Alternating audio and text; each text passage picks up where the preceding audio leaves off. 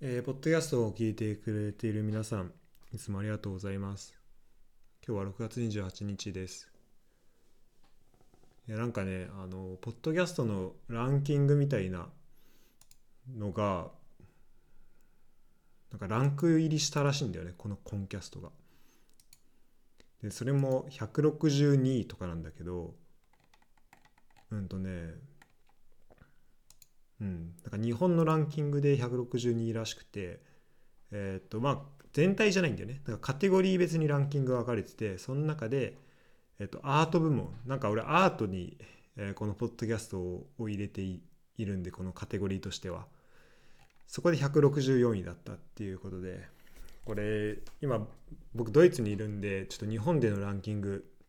見れないんだけど、もしね、これえっと、Apple Podcast のランキングらしいので、過去30日間の。もし、あの、確認できる人がいたら、えー、見てもらいたいなと、えー、思います。ちょっとね、あのスクショとか送ってくれたらとても嬉しいです。で今日はあの長期滞在ビザを取ってきました。やっとね、あのこれがないと、あの3ヶ月以上ドイツにあの滞在することができないんだけど、まあ、やっとこの海外に住む中で必要なものをね、えー、こっちに着いてからもう9ヶ月経ちますけど、えー、やっともらうことができました。今日は、えー、学習が、ま、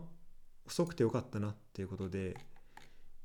えー、そういう内容のねノートを、えー、以前書いたことがあるんですよね。でそこの内容、まあ、これ書いたの3ヶ月前なんだけど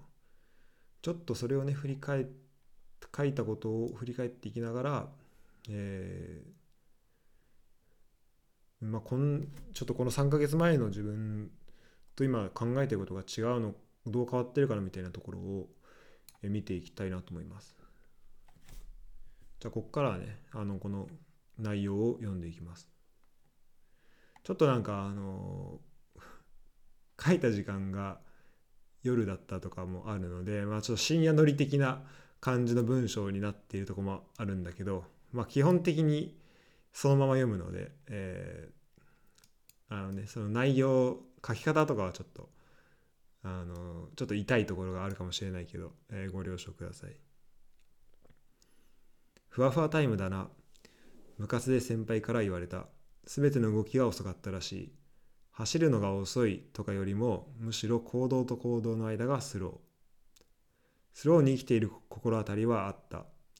小学校に入学してからひらがなの「あ」が書けなかったのを覚えているし数字も数えられなかった人の絵を何回描こうとしても牛のような格好になった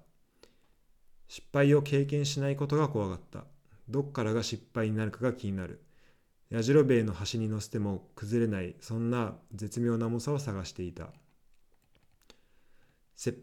敗が先行する。子供にとって失敗は苦い恥ずかしい。失敗した自分を見たくなくて途中で放り投げたことは数えきれない。入院が全てを変えた。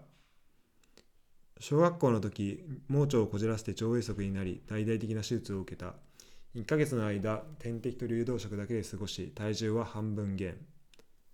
退院すると通っていたサッカークラブでは、マイナスのクロスとか、今まで聞いたことのないような言葉が使われていた。無理するなよと気を使ってくれたのが親の友達だったコーチ。俺は無理して迷惑をかけてはいけないんだとやりたいことやりたいことを抑えるように。これが負け癖の始まり。失敗すること自体がなくなった。挑戦が消えた。2度目の転機は高校受験。大手の進学時期に入った。合宿でシュプレヒコールと称して、絶対に合格するぞって叫ぶところで分かる人はいるかもしれない。入塾テストと直前に受けた中間テストが奇跡的に同じ内容で、一番上のクラスに入った。授業の進み方は学校よりもはるかに早くついていくので精一杯だった。でも変わった先生が多くて面白い授業が多かった。とにかく問題を解いた。先生からの要求も高い。定期テストは100点が当たり前。失敗と成功が嫌おうなしに突きつけられる日々が続いた。失敗がまた少し身近になった高校時代先生の怠慢だと思うことは何度もあった高校入学。先生の個性は塾の先生をそうめんのつゆくらい濃縮させていた。チャイムの後に来てチャイムのチャイムより前に去る。遅刻する電車に乗ったら1限目の先生が隣にいたこともある。その後チャイム前に教室にいる大学教授を見てめちゃめちゃ偉いなと感心することに。じゃあ僕は帰ったから見終わったら適当に帰ってね。そう言って授業で映画を見させられることもしばしばあった。試験の解説をする先生は少なかったと思う。通信簿というものも存在せず学期末にもらう1センチ ×15 センチぐらいの紙には成績の数字が羅列されているだけだった。先生からのフィードバックが少ない分レポート課題が多くあった。持ってる材料から自分の意見を出さなければいけない。答え方に正解はない、ま、間違っててもいいから自分の意見をまず出してみる。そんな習慣がついた。君って学習速度遅いでしょ。留学専攻の面接で留学担当の先生は申請書を眺めながらそう言った。そうなんですよね。いつも失敗しないと前に進めないタイプでと答えたのを覚えている。後から聞くと圧迫面接で有名だったらしい。活躍できるようになるのに時間がかかるタイプだよね。これは就活イベントの人からご飯に連れてってもらった時に言われた言葉。どうやら僕は学習速度が遅いみたいだ。少なくとも遅いと見られがちのようだ。原因を考えてみる。何でもやりたくなる性格は大きな原因だろう。何でもというより王道から外れたものの方が正確かもしれない。こんな文を反骨心とかの言葉と並べるとちょっとした中二病にかかっていることがわかる。地の高速道路という表現がある。つまり先人が残してくれた知恵を使えば自力だけではできないようなこともできるようになる。ということだ。僕は下道をジョギングするし横道にそれる。気分によっては逆走もする。高速道路が見えてないわけではない。一応見ようとはしているし見えていると思う。むしろ高速道路の安心感があるからこそまずは自分の足で走ってみようと思うことはでき思うことができる。高速道路は困った時に使えばいい。その結果やっぱり高速道路便利だなと思うことは何回もある。それはそれでいい。もう一つ学習が遅い原因がある。それは衝動的に行動することだ。自分の感覚で行動するので行動に一貫性がないことは多々ある。フランス留学を親に報告したのは渡航が決まってからだった。博士課程を決めた時の内定自体も連絡の取り方が下手くそでいろんな人に迷惑をかけた。そのくせ実際に博士課程を始めるまでに1年間かかった。とても効率的な選択とは言えない。少なくとも効率的という言葉はピンとこない。賢者は歴史に学び愚者は経験に学ぶ。僕は典型的典型的な愚者だ。歴史から学べていたらどんな選択をしていたのだろうかと想像することもある。この言葉を知ってから守りに入ることが多くなった。経験に学び自分のやり方を試してみて新たな経験を得た方がいいこともあるのに。経験に学ぶのは愚者だからこのやり方はやめなければいけない。挑戦しないための立派な言い訳が一つできた。そして何もしなくなる。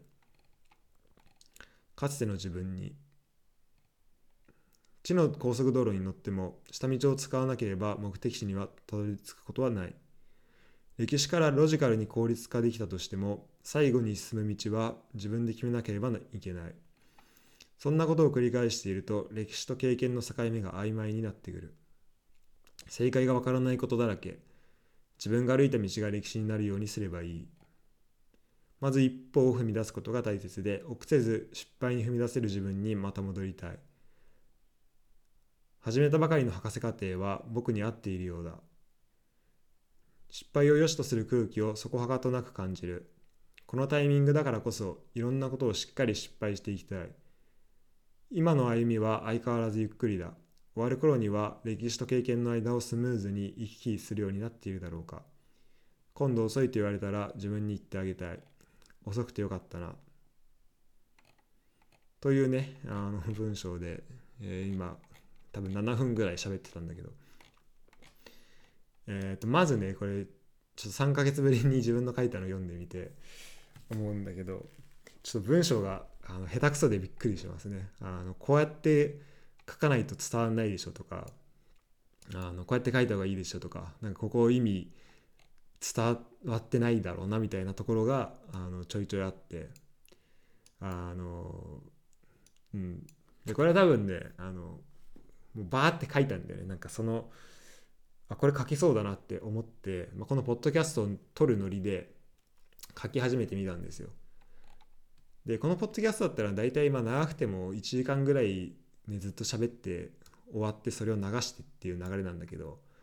やっぱ文章書くってなるとなんかこうちょっと前後直したりとかしてあのここ気になるなみたいなんでこうどんどんどんどん時間使ってってで結果的に全体的にちょっと伝わりづらくなってあのその状態で、まあ、まあこれでいっかみたいな感じであの最後書き書き終わるっていうね、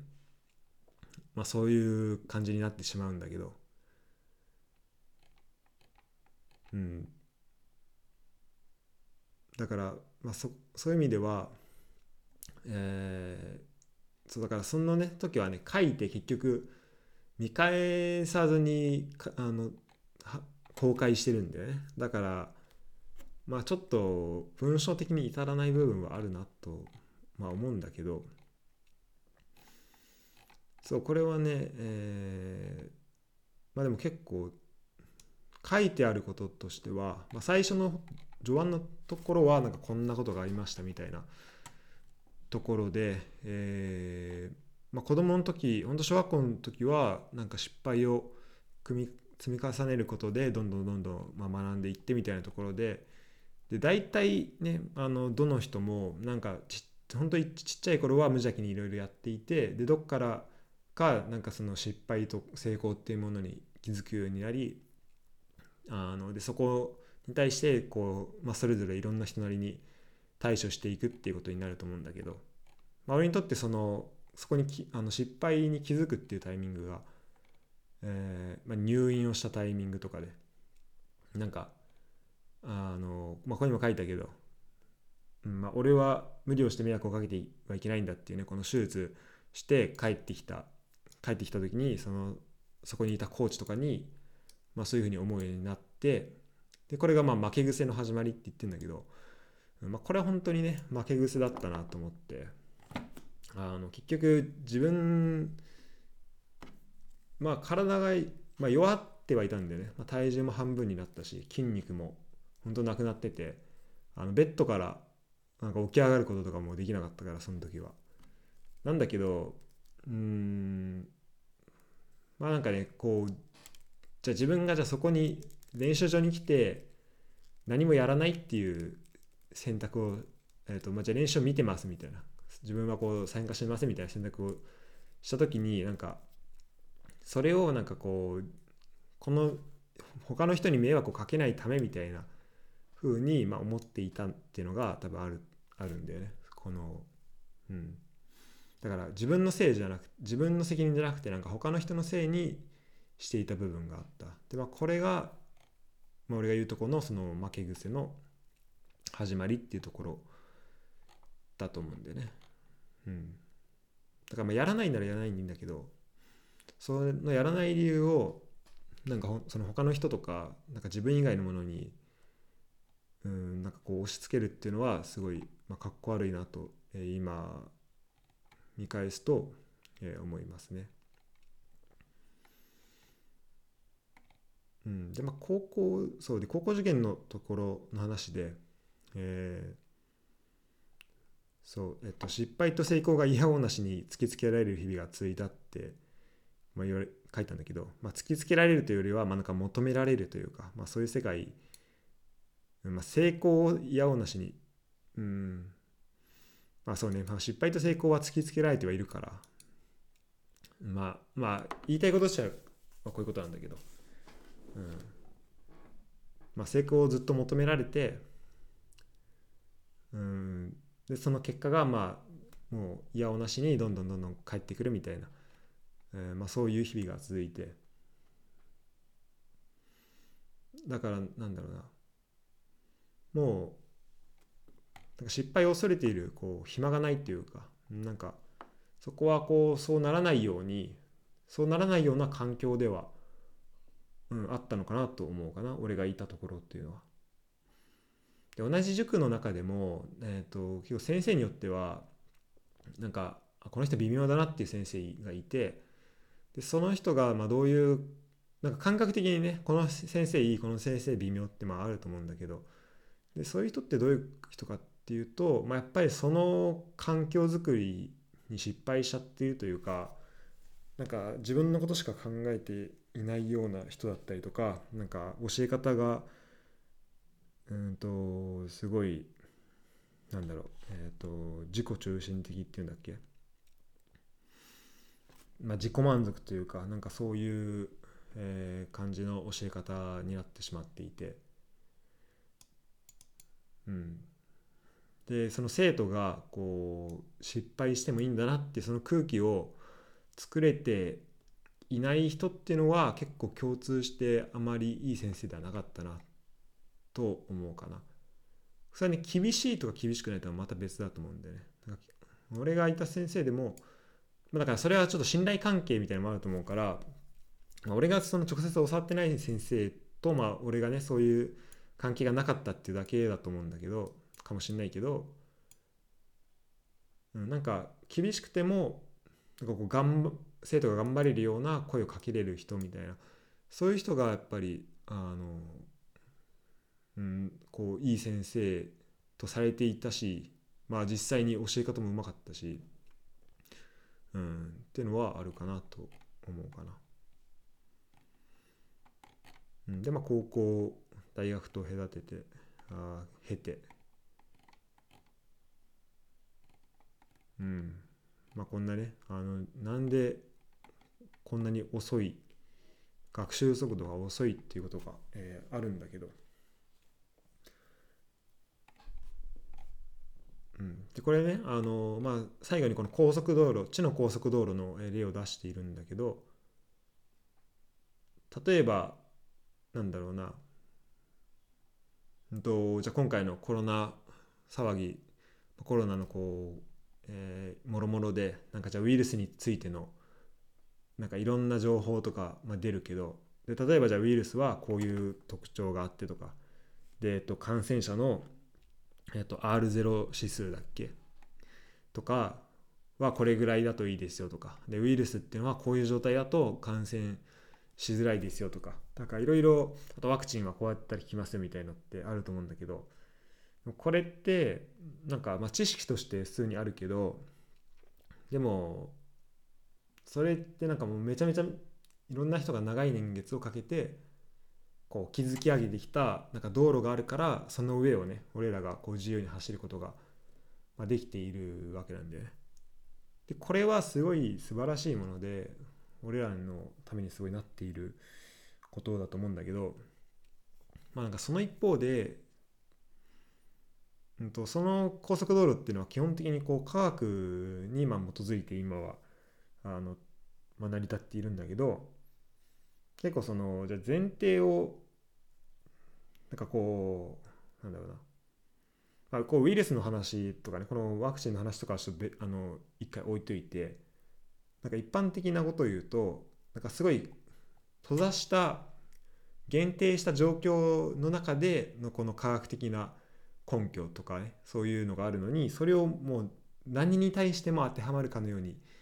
言ってしまうこととかっていうのもあるしなんかじゃ高速道路あるように見えるけどその高速道路実はちょっとなんか凸凹だったりとか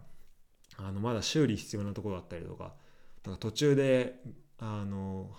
なんか橋が渡ってなかったりとかっていうこともまだあると思うんだよね。でその高速道路って結局なんか人が作ったものであって、うんとまあ、そこを走るっていうこともあの大事走れるそこの高速道路に乗れるってことも大事だと思うんだけどあの俺としてはなんか下道を通りながらなんかここの一個一個のこう考え方とか知識とかそういうものの間をこうどうやってじゃこのある町からある知識からある知識までこうどうやってドライブしたらいけるのか。それは一個の生き方だけじゃなくてなんか何通りも道があるはずだからあじゃあこうこのねじゃ例えばえっ、ー、とじゃスポーツサッカーのサッカーだったらえっ、ー、とじゃこの心理学的に見たらこういう見方ができるなとかこう一個のシーンを切り取った時に。で、えー、となんか理あの理工ちょっと理系っぽくえっとなんだろう。あの選手の配置からこうスペースを計算してとかで見るとこういう見方があるなとか。あとなんか生物学的に見たらこうだなとかなんかねあのまあいろいろあると思うんだよね。でそのいろんなこのある地点からある地点のいろんな生き方を抑えておくとかいろんな見方ができるようになるっていうことがすごい大事かなと思っていてでそれができるとなんかみんなが高速道路を使ってで高速道路にまあ渋滞することもあるだろうしあの渋滞するっていうのは、まあ、どういうことかっていうとこの考えこのある地点からある地点まで行くのにこの生き方しかないと思っている。思っててでもその生き方だとなんかうまいことそのその道っていうのがうまいこと整備されていなくてでもみんなそこが行けると思ってるからもうみんなそこに行くみたいな、うん、そういう時、うん、にじゃあ違う見方とか違う方法で同じことをしてみましょうみたいなことができると思うんだよね。このいろんな視点をつけておけば。だからまあそれでねあの解決策っていうかその自分の持ち札みたいなのを増やしておくっていうのがまあ一個とあとまあ個人的なこと言うとね、まあ、単純にそっちの方が楽しいっていうのがあるんだよね。なんかみんなが高速道路使ってる中なんか下道で高速道路高速道路よりも早くねあの行けたらなんかちょっと得した感じもするししかもあのいろんな街とかいろんなお店とかを回れて高速道路だとサービスエリアしかないけど、うん、下道だといろんな店見れるよみたいな、まあ、そういう状況にもなるしあの、まあ、そんなことがねあのを考えながら、まあ、大雑把には、えー、考えてます。はい、ということで今回はそうなんで、えっと、最後にねあの書いてあるけどこの賢者は歴史に学び愚者は経験に学ぶっていうところで、えーとまあ、科学的なところで言うと、まあ、それは歴史から学んででその上で、えー、どんどんどんどん経験をあその上でなんか新しいことをあの進めていくっていうことがいいと思うんだけど、うん、俺はやっぱねどうしてもこう結構経験が先になってしまう、うん、とそうなんだよね。だから俺人におすすめする時はあれ一応その自分がやってる博士課程の内容とかで言うと、まあ、一応両方やってて、えー、と歴史から学びながらも、え経験からもそうね学んでるっていうのは、まあ、当然その研究者として、まあ、やらなきゃいけないことではあるのでやってるんだけどなんか結局のところなんか自分が体験した分っていうものがなんかその人のあの魅力とかそういう価値になっていくなっていうふうに思うからなんかできるだけねそういうことを、まあ、多くやっていきたいなっていうふうに、え、思いました。ということで、え今回はちょっと、えー、意識高めな上にちょっと恥ずかしい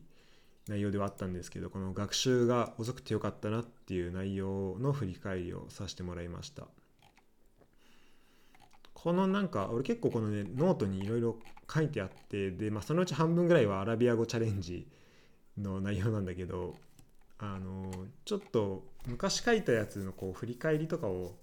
このポッドキャストでするのはいいのかもいいかもしれないなと今ちょっと思いましたね今度はじゃちょっとキムチを売る人についてちょっとやろうかな。うん。はい。じゃあまた。あちなみにこのキムチを売る人はねあのナントルで会ったキムさんっていう